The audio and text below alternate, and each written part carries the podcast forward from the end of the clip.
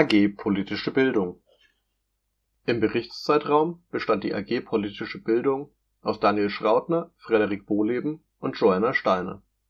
Begleitet wurde sie seitens des Diözesanvorstands von Tobias Beck.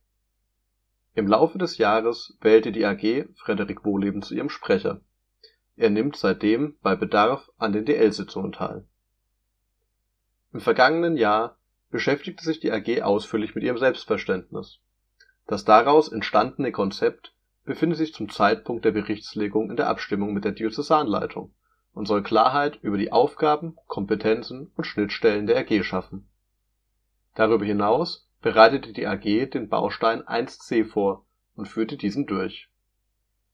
Durch die angespannte Personalsituation in der AG kann diese leider nicht alles umsetzen, was sie gerne tun würde.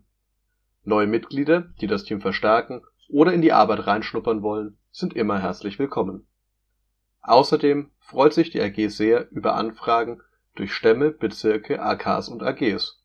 Sie unterstützt gerne bei Projekten zu den Themen politische Bildung, Partizipation und Prävention von gruppenbezogener Menschenfeindlichkeit